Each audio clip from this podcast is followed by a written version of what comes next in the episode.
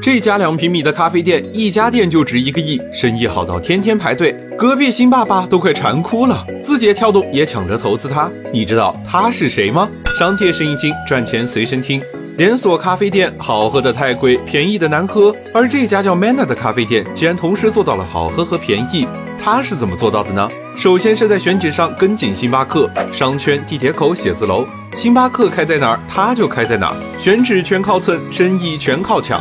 据说只要开一家 Manner，隔壁星巴克的业绩就会下降百分之三十。但他俩根本不在一个赛道，星巴克主打第三空间，Manner 就即买即走，购买场景不同，也就不存在正面竞争。第二是在价格上对标瑞幸，Manner 的咖啡定价在十五至二十五元，跟瑞幸券后差不多，更是比星巴克便宜三成。但抛开容量算价格就是耍流氓。同样十五元一杯的拿铁，瑞幸有四百七十三毫升，而 Manner 只有两百四十毫升，买的人觉得占了便宜，卖的人却没吃亏。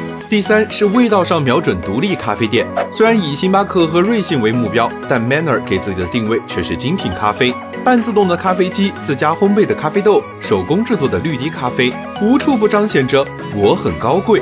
虽然也是连锁，但味道比隔壁涮锅水好太多，价格比星巴克低，味道比瑞幸好，门店数量还足够多。其实 Manner 做的最对的事，就是通过做减法，把多余的成本砍掉，再做加法，把别人做对的事再做一遍。你觉得这家咖啡店能超越星巴克吗？